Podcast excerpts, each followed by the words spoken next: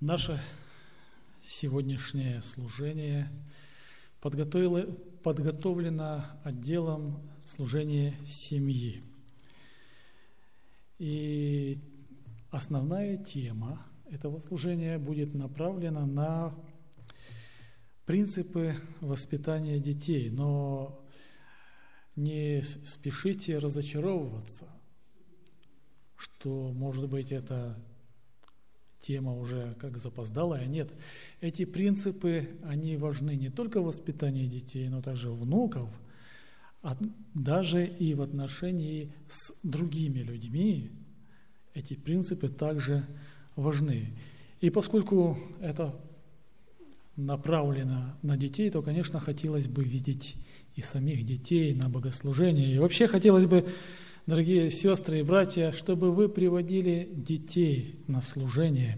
И мы будем вводить в практику э, 5 минут, э, буквально 5-7 минут. Это общение с детьми, это детская история для того, чтобы и дети приобщались к богослужению. Я думаю, это очень важный момент нашего богослужения. Итак, тема о воспитании детей. Сегодня будет это основная тема. И главный текст, который предложен к размышлению, это первое послание фессалоникийцам.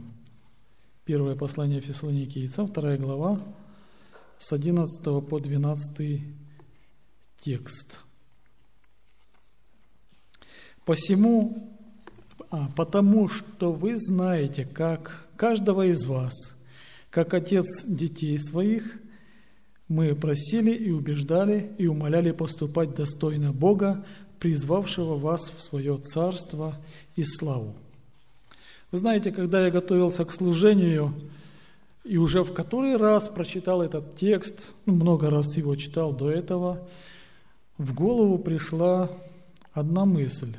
Знаете, очень часто так бывает, когда много раз прочитываешь какой-то библейский текст, но не останавливаешься на нем, пробегаешь его, не, находишь в нем ничего э, такого особенного. А вот здесь этот текст, в котором я считал ничего такого особенного нету, он предложен как лейтмотив всей проповеди, и на нем построено все рассуждение – внимательно вчитался в текст и стоп. Так здесь же что-то не так в этом тексте. Что-то у Павла не так, как в жизни.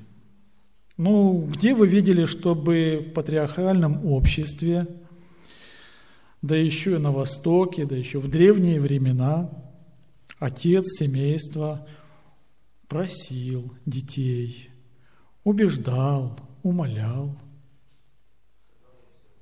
Да, сказал и все. Вот слово отца закон, и никаких не может быть пререканий. Ну, допустим, это можно допустить в отношениях между равными друг другу.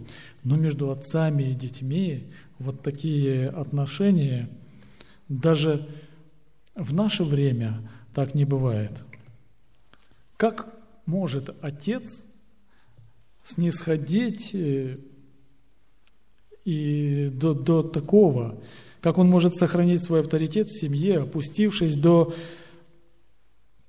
просьб, до того, чтобы умолять, убеждать детей. Но, тем не менее, это Слово Божие. А значит, так и должно быть. Выше вот я попытался отразить то, как обстоят дела в наших семьях, то, что творится в наших э, умах, какими понятиями наполнены мы с вами. Э, причем по традиции, традиционно мы наполнены именно таким отношением, что отцы должны вот сказать, и, а не упрашивать и не умолять детей – и этот век, эти понятия у нас сидят в век толерантности ко всему, когда мы должны ко всему быть терпимыми, тем не менее эти понятия в нас остаются. Павел по вдохновению Божьему описывает так, как должно быть в семьях.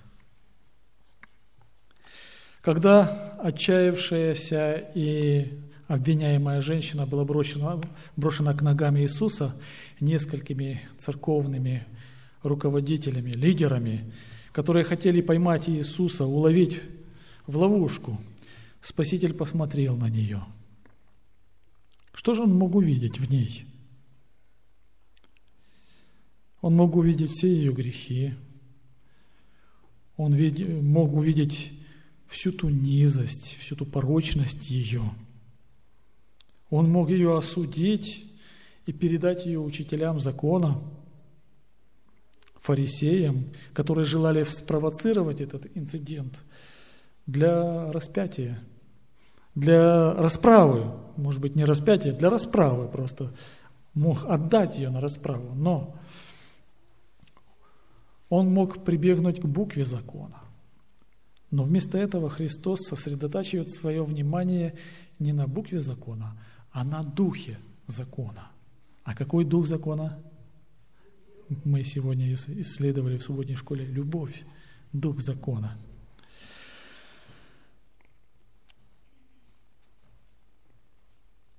Он видит личность этой женщины.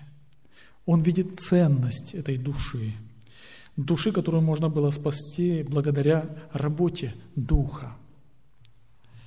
Он видит в ней, в, этой, в этом опустившемся человеке, он видит дитя Божье к большой, с большой способностью к росту, с большим потенциалом.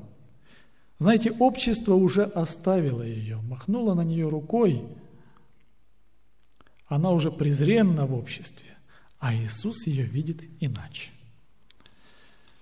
Он видит, что из нее может получиться в будущем. Иисус знает, что то, что должен знать каждый из родителей, если он является верующим родителем, что каждое дитя является Божьим детям. И каждый ребенок стоит его жертвы, каждый человек стоит его жертвы. И каждый ребенок и каждое дитё призваны в Царство Божье. Они приглашены в Царство Божье. Это нам не следует забывать. Повсюду в Евангелии мы находим, э, что Христос видит в таких людях потенциал. В людях, о которых э, другие даже уже не беспокоятся. Даже мысли не, не проскакивают о том, чтобы этому человеку предложить спасение. Когда-то все, то, точно так же все окружающие поставили крест на Закхее, а Спаситель пригласил его в свое царство. Но скажите, кто во времена Иисуса Христа вот этому мытарю Закхею предложил бы спасение – кроме Иисуса Христа. Кто бы мог себе представить, что Он способен принять благую весть? Человек, который столько наделал ближним горя, неудобств, огорчений.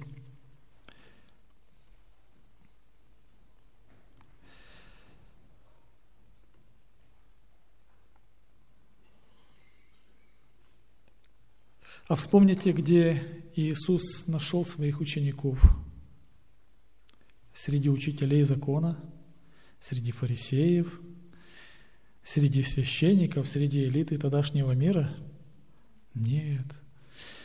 Он нашел их среди простых людей, которые были совершенно далеки от системы образования еврейского общества. Он нашел их среди тех, кто ничего не добился в своей жизни – они родились в семье рыбака, так рыбаками и должны были умереть. То есть, другими словами, это были неудачники.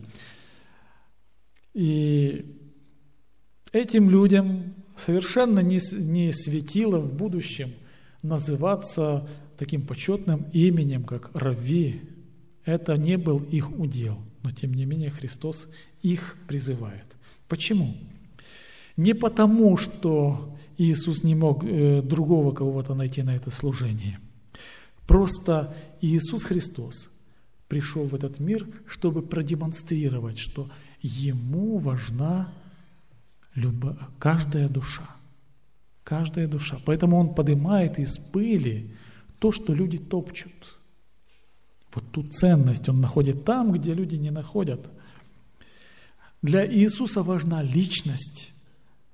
Бог ценит даже этих необразованных рыбаков.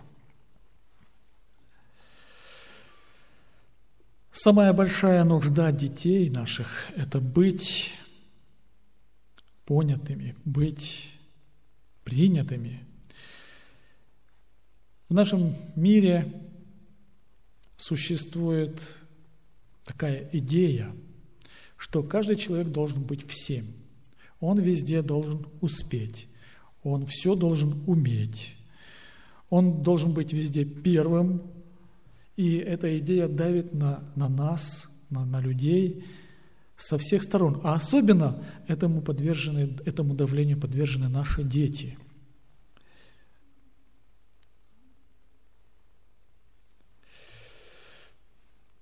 Ты должен быть успешным, ты должен получить хорошее образование, ты должен быть послушным, ты должен быть первым, ты должен быть ловким, ты должен быть смелым среди друзей.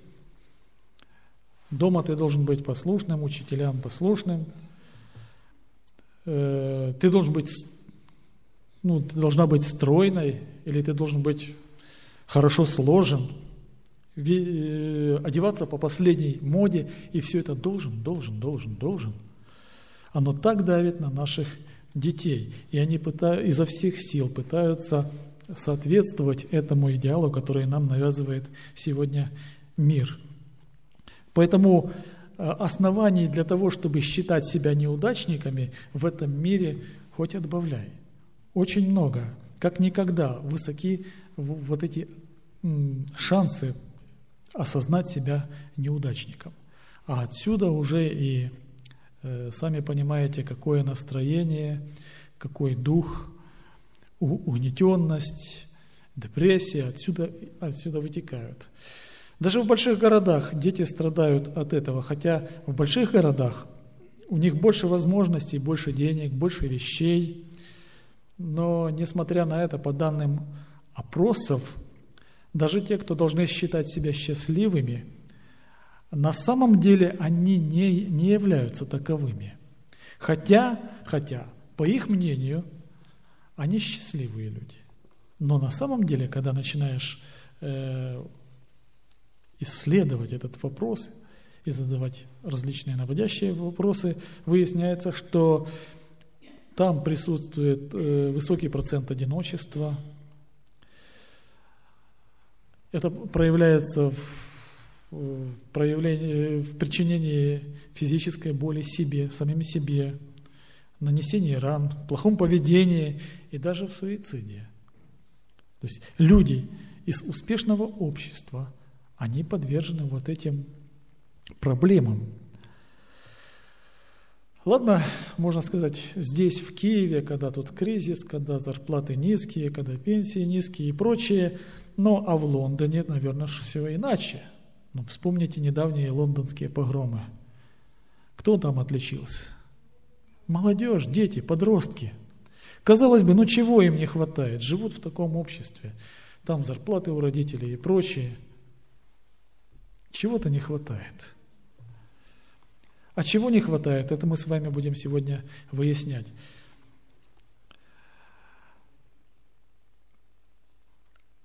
Дети испытывают особую нужду быть действительно замеченными родителями.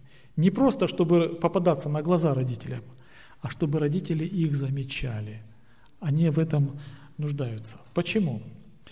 Потому что все возможности, которые дети имеют, вещи, игрушки в этом мире, они не способны и не могут заменить им ощущение быть замеченными теми, кто действительно заботится о них. А кто эти люди? Родители.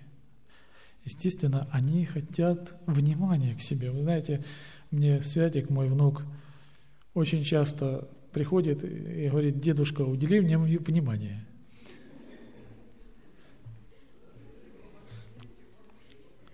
Говорит, мне никто не уделяет внимания.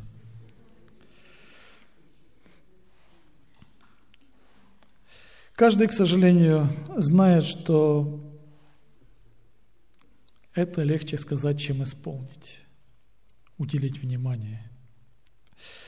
Часто бывает так, что обоим родителям приходится много работать. После тяжелого дня они приходят домой обессиленные, а дома много работы домашней, посуда и, и прочее, прочее. На детей просто не хватает времени. И тогда куда дети идут? К телевизору, на улицу, к компьютеру, вот это и начинает им уделять. Им улица начинает уделять внимание, телевизор начинает им уделять внимание, компьютер начинает, интернет и прочее, прочее. И начинаются проблемы. Потому что то, что не должно на, себя брать родительскую миссию, оно берет на себя и уделяет внимание нашим детям. Руководитель отдела семейного служения Норвегии, Норвежского униона Э, делится своими опытами. Недавно мы решили провести весь вечер в семейном кругу. Мы не делали чего-то особенного, просто поужинали, зажгли свечи, почитали рассказ, немного поиграли. Главное было в том, чтобы побыть вместе. Внезапно наш э, средний сын, старшая и младшая у нас девочки, которому шесть лет, сказал – это самый лучший вечер в моей жизни. На мои глаза навернулись слезы, когда я подумал, насколько все просто и как же редко нам удается сделать это из своего загруженного графика.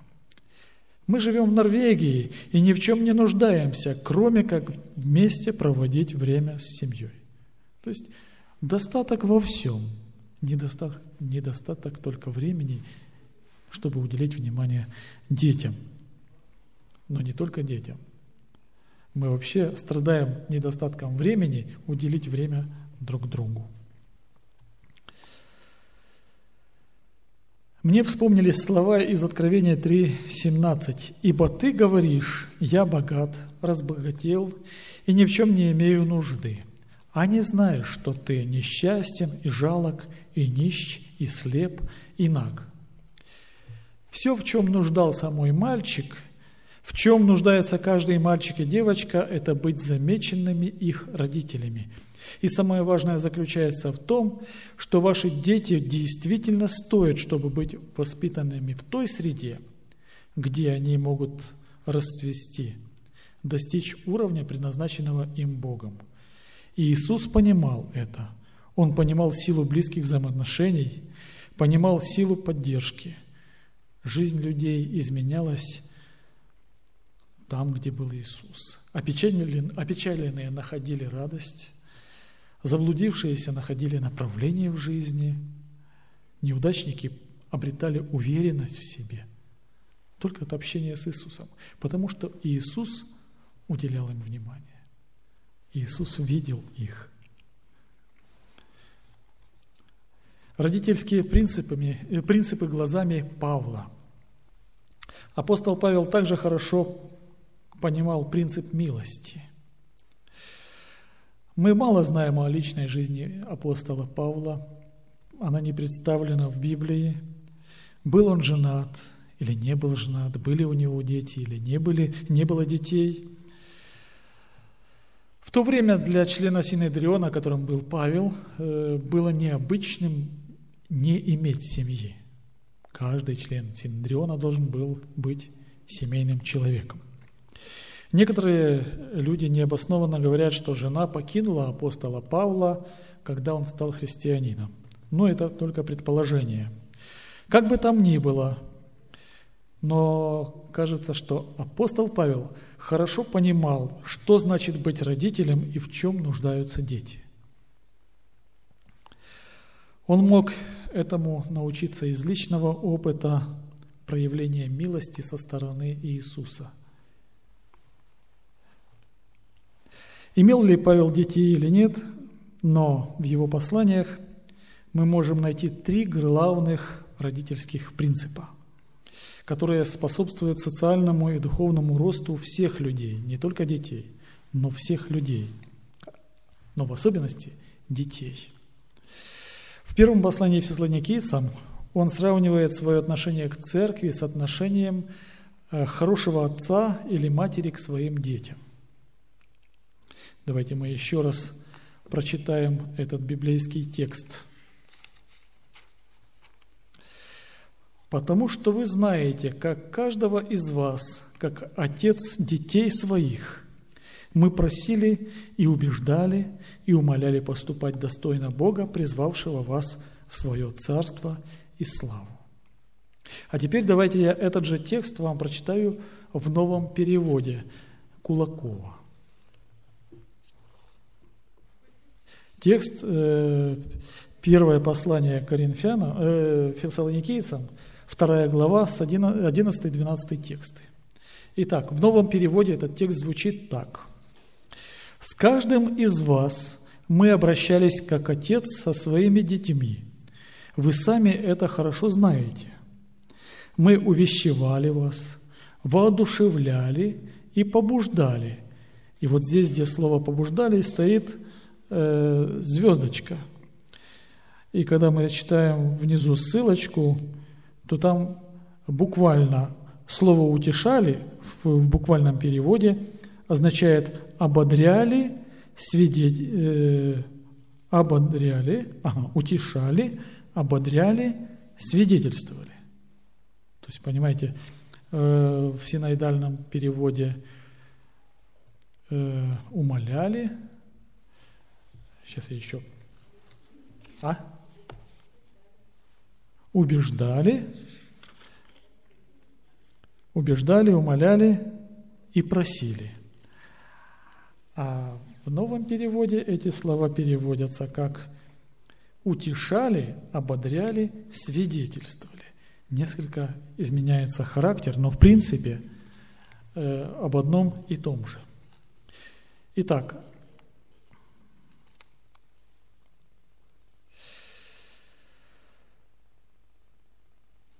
На первый взгляд это простой стих, но какая в нем скрыта глубина. Он снова и снова подчеркивает, как Иисус относился к людям, как Он относится к нам с вами. В нем делается ударение на том процессе, который позволяет э, людям расти, который становится толчком к росту мотивом к росту любого человека, к духовному росту, я имею в виду, а также и ребенка, и в первую очередь ребенка. То есть это Царство Божье, идея которого должна воплощаться в каждой семье и в каждой церкви. Давайте тщательно посмотрим на эти тексты. Итак, первый принцип, на который Павел, как заботливый отец, обращает наше внимание, это ободрение – вы помните, в новом, э, в новом переводе это слово, там есть ободрение. Слыша это слово, у нас сразу в памяти, может быть, всплывает футбольный матч, где болельщики кричат на трибунах стадиона, подбадривают свою футбольную команду, давайте, вы сможете. То есть вот так кажется нам ободрение.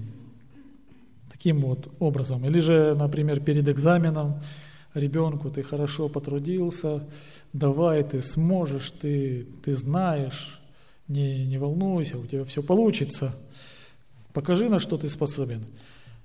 Но некоторые родители не очень-то многословны на ободрение, к сожалению.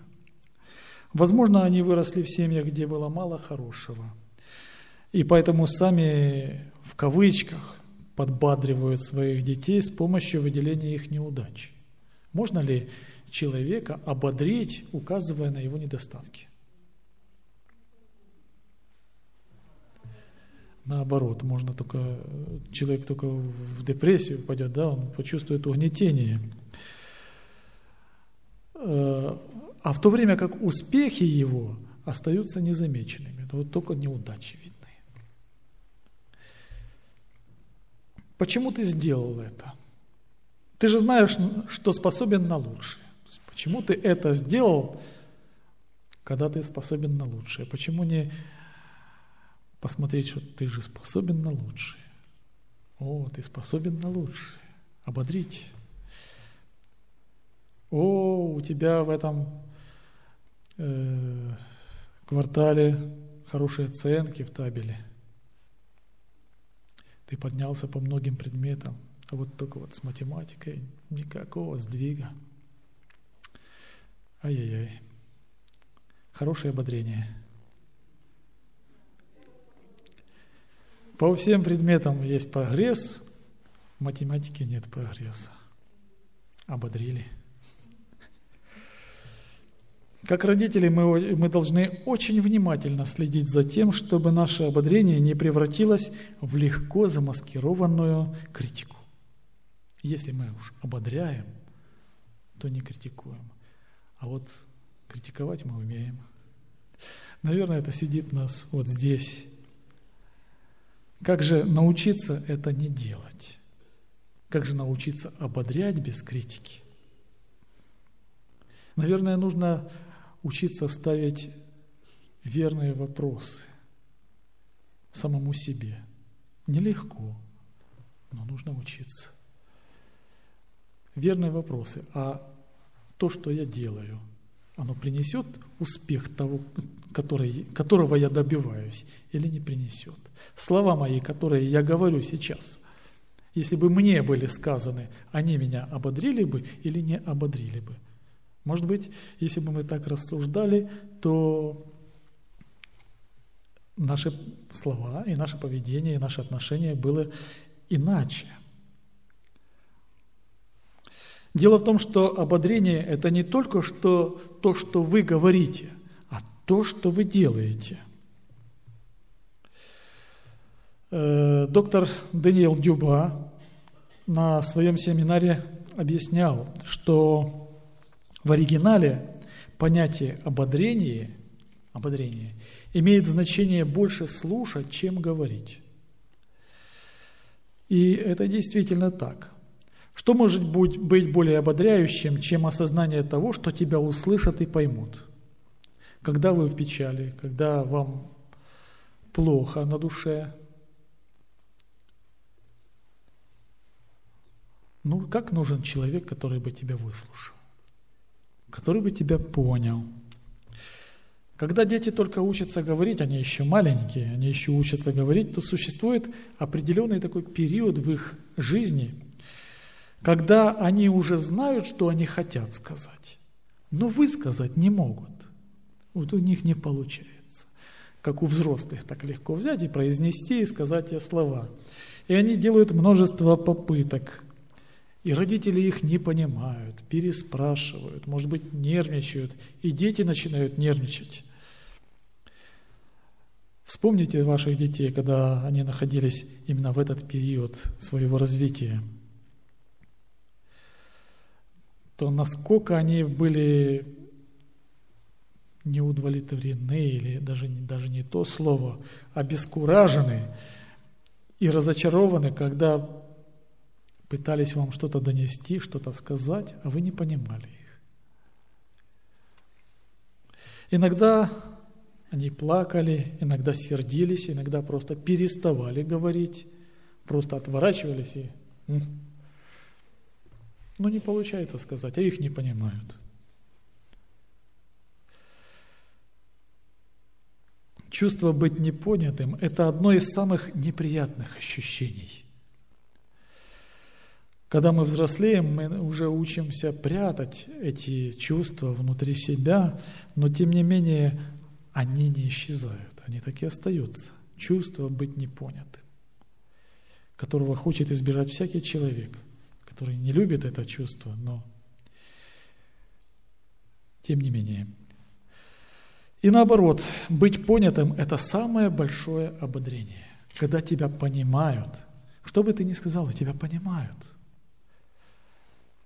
что бы у тебя на сердце не было, а тебя понимают, тебя слушают. Иногда вовсе слова не нужны при этом. Достаточно просто выслушать, чтобы понять человека. Нужно уделить ему время, Очень часто бывает такое, когда кто-то делится своими проблемами, своими переживаниями, ты слушаешь, киваешь головой, а сам думаешь, что вот это я сделаю там, а это туда пойду, это... и не слышишь собеседника.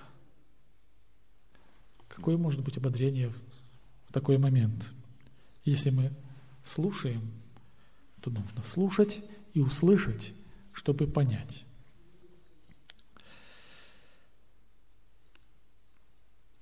Если у ребенка что-то не получается, то достаточно его просто взять на руки, приласкать. И у него получится. Это даст ему силы, чтобы еще и еще раз попробовать сделать попытки для этого. Утешение – это второе качество, которое Павел, как любящий отец, проявляет к фессалоникийцам. Утешал ли вас когда-либо человек, который по-настоящему вас не понимал? Который не может войти в ваше положение, который просто не, не пережил того, что вы переживаете, но пытается вас каким-то образом утешить. Знаете, он видит, что вы переживаете – он видит печаль на вашем лице, но не, не может понять суть этой печали. Он будет находить какие-то слова, а они будут неуместны. Намерения благие у человека, но когда он не понимает вас, это выглядит фальшиво. И наоборот, может быть, еще больше угнетает вас. Павел объединяет и ободрение, и утешение, и понимание. Это то, что должно присутствовать в семье в отношениях между отцами и детьми. Он указывает на то, что ободрение очень важно в процессе воспитания, а слушание – это самый важный аспект ободрения, когда мы выслушиваем. Только посредством слушания только настоящего слушания, когда вы сосредоточены на говорящем, вы можете проявить понимание, потому что без слушания понимания не будет. И только когда вы тогда только сможете утешить, когда вы услышите и поймете человека. Утешение подобно путешествию с человеком по его проблемам – радостям и огорчениям. Вот что говорит дух пророчества.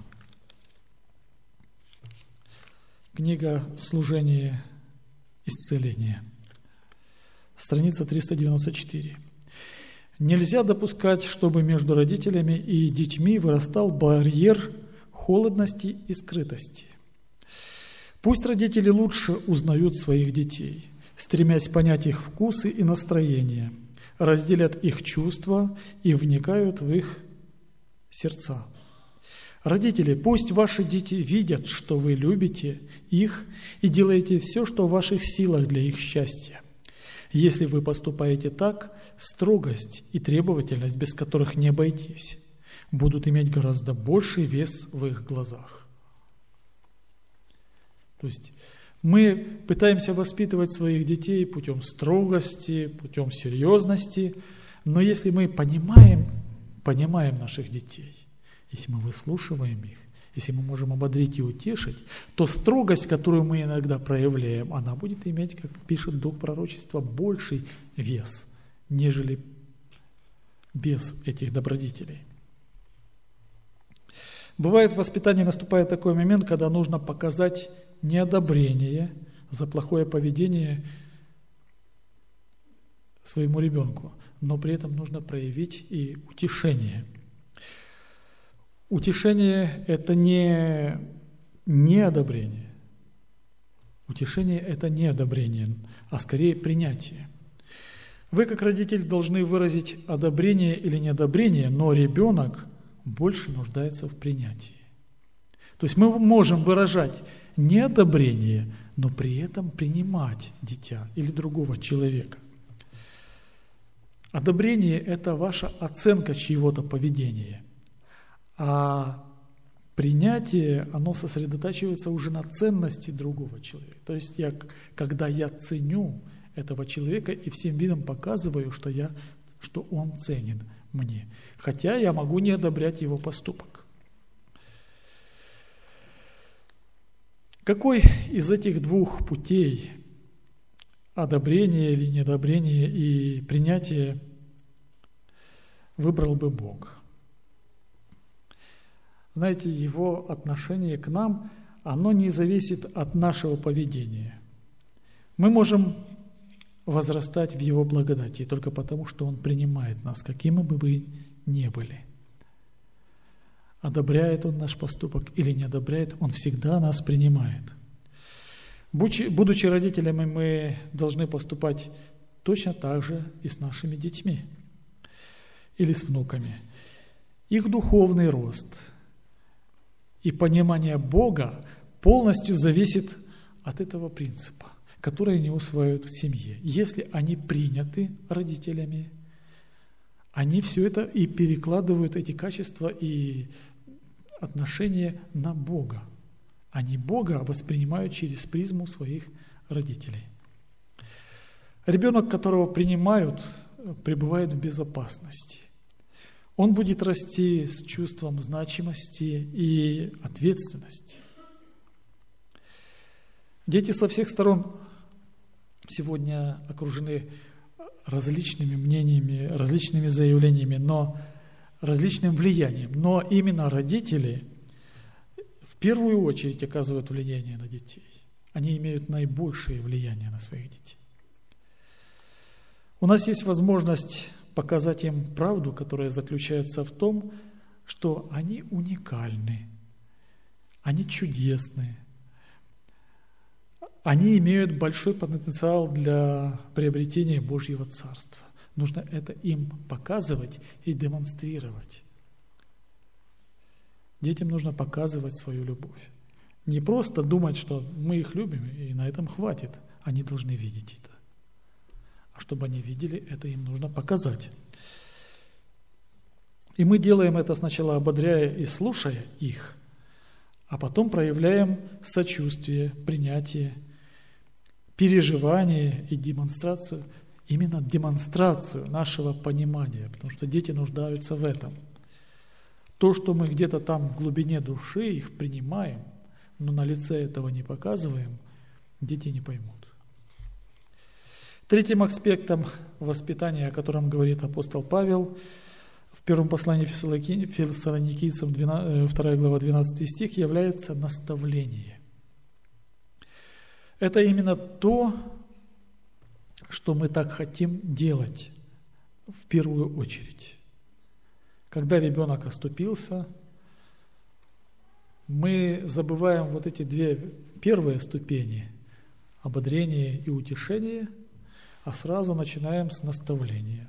То есть мы начинаем нотации считать, почему ты так сделал, и что, и, и как –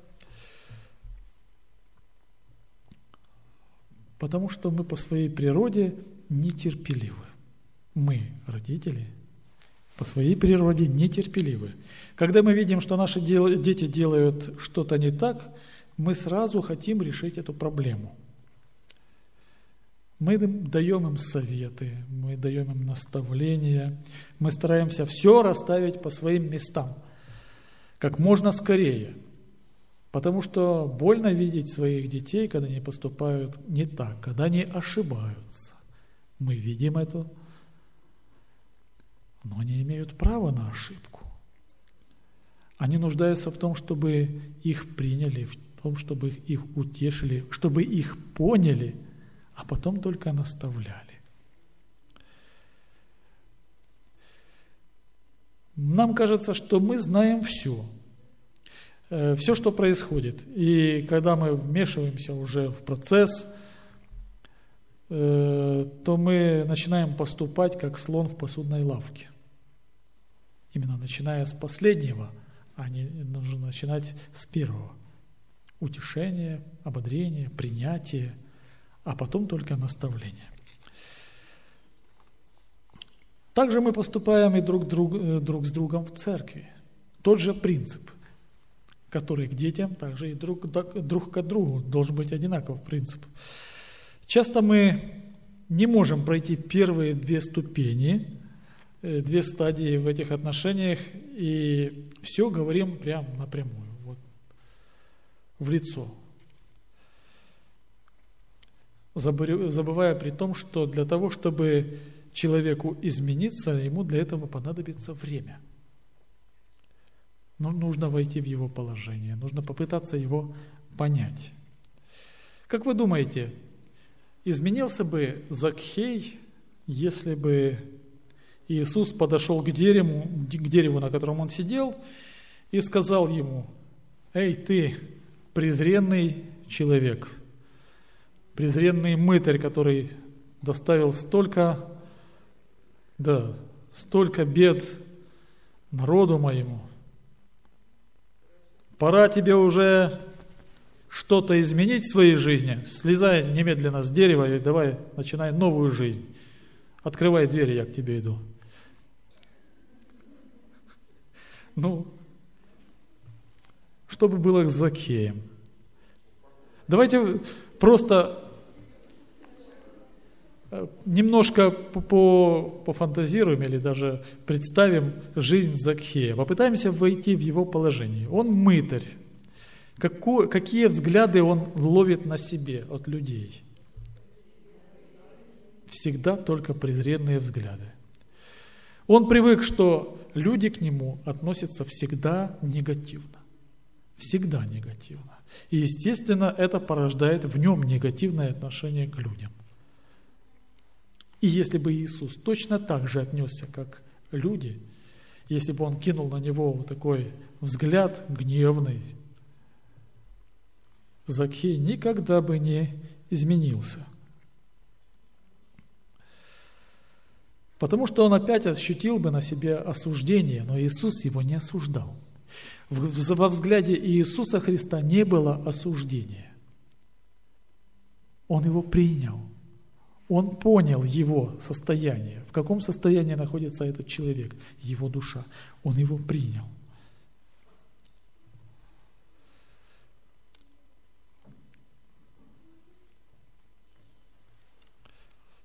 Иисус проявил понимание к Закхею, и не только к Закхею. И Закхей изменился.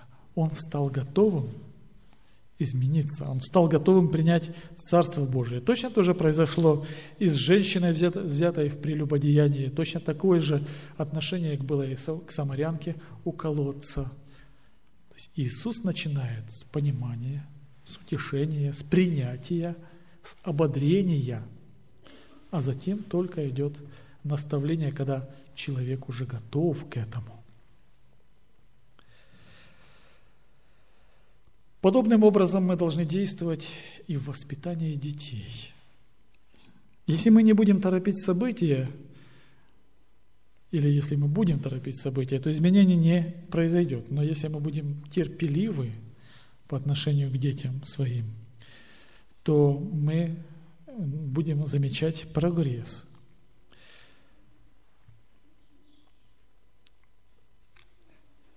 Если мы не э, проявляем терпение и понимание, то таким образом мы закрываем разум ребенка от понимания проблемы. И поэтому ребенок просто не может найти решение этой проблемы. А ему нужно осознать и понять. А если мы наставляем его сразу, нотации читаем, он не понимает. Мы действительно должны побуждать и жить достойно. Но для этого нужно чувствовать себя ценным в глазах родителей. Для достижения этой цели даже при неудачах ребенок должен чувствовать себя принятым. Как неразумно поступают иногда мамы, которые за провину ребенка, ну и отцы тоже, говорят, я тебя не люблю, все, иди, ты плохой. Такого нельзя никогда делать.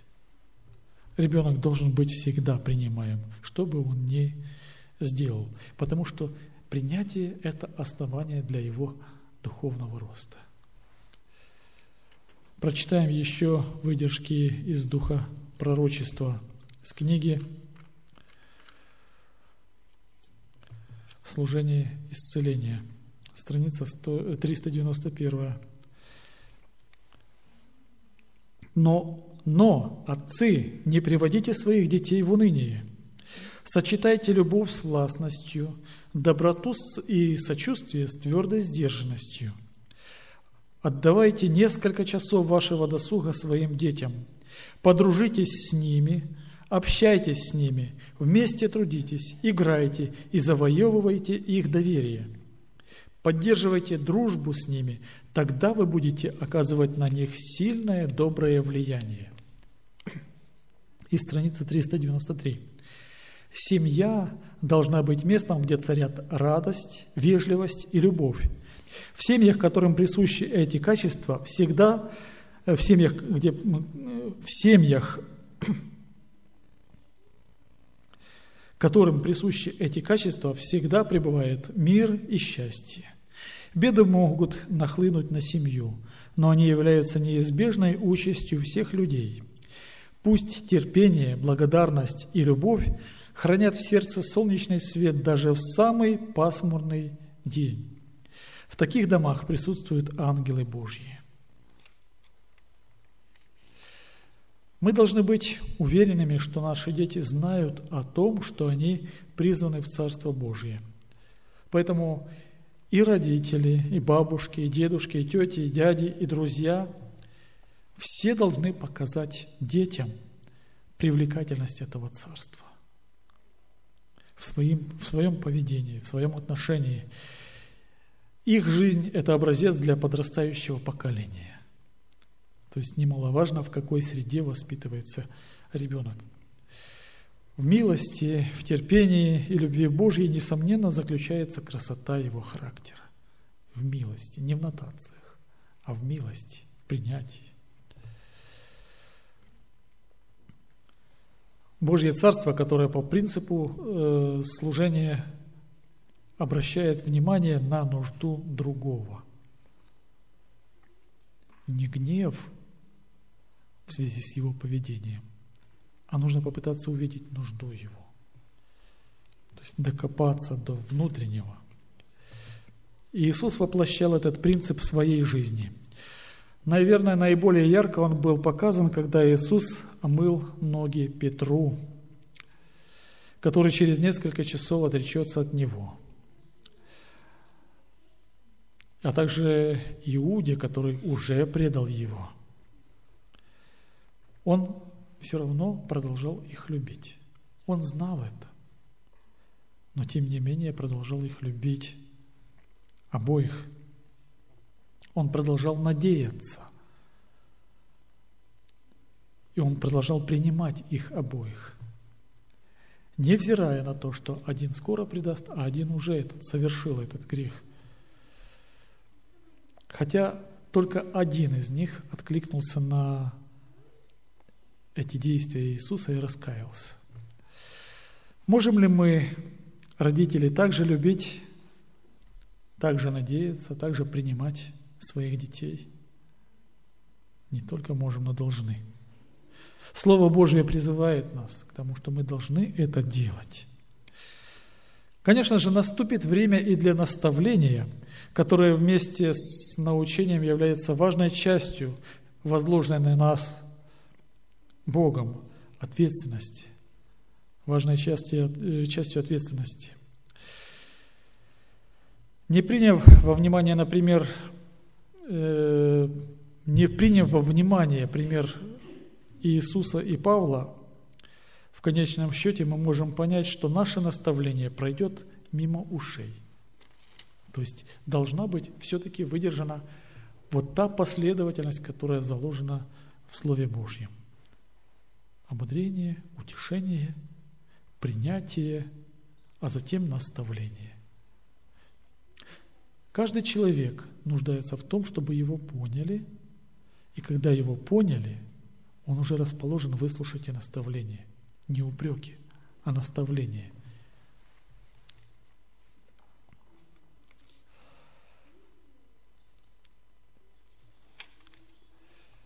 Когда мы оглядываемся назад, то мы понимаем, что самый большой духовный эмоциональный, эмоциональный рост мы переживали в те моменты, когда ощущали на себе милость от реальных людей, которые нас окружают по отношению к себе. Когда мы чувствовали милость. Когда нас понимали люди, когда нас принимали, невзирая на то, что мы совершили. Даже когда мы сами себя не можем принять, когда мы сами себя осуждаем за свое поведение – и когда нас принимали, это оказывало на нас наилучшее влияние и послужило поводом для нашего духовного роста, основанием для духовного роста. Это есть основание. Мы познали тогда на опыте благодать Христа, когда воочию столкнулись с этими великими духовными примерами – в нашей жизни тогда происходили изменения, когда нас принимали, когда с нами поступали так, как Христос поступает с каждым. Я хочу, чтобы мои дети, внуки и дети, все дети в церквах пережили подобный опыт. А вы –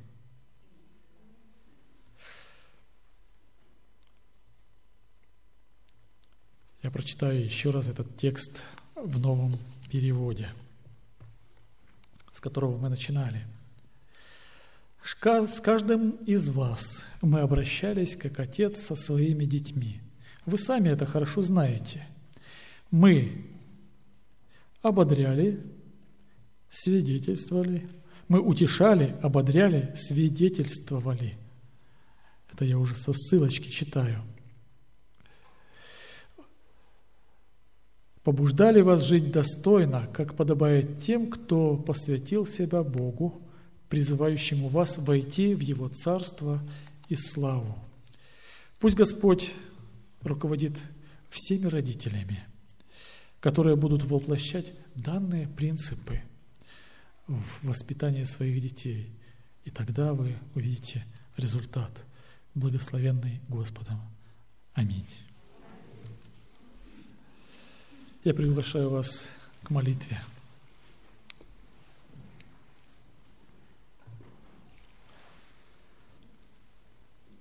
Наш милосердный и любящий Господь, мы благодарим Тебя, Господи, что Ты на страницах Священного Писания оставил нам такие яркие примеры для подражания – яркие примеры Твоего отношения к нам, людям, заблудившимся, людям, не знающим пути, людям, переживающим. Благодарим Тебя, Господи, что Ты оставил пример отношения, которые мы можем применять в своих семьях, чтобы воспитывать детей, которые мы можем применять в своих церквях, дабы они наполнялись Твоими детьми. Благослови нас, Господи, в жизни нашей больше полагаться на Тебя, на Духа Твоего, чтобы быть руководимыми им и не полагаться на эмоции свои. Научи нас сдержанности, научи нас пониманию, научи нас по-настоящему ободрять и утешать чтобы это стало основой для духовного роста наших ближних, наших детей, наших знакомых, наших соседей, чтобы везде, где бы мы ни были, людям вокруг нас было хорошо и приятно, и чтобы они изменялись и тянулись к Тебе. Ибо Ты и к нам, Господи, всегда так относишься. Поэтому мы с Тобою даруй нам в жизни своей всегда применять эти принципы. Просим во имя Иисуса Христа. Аминь.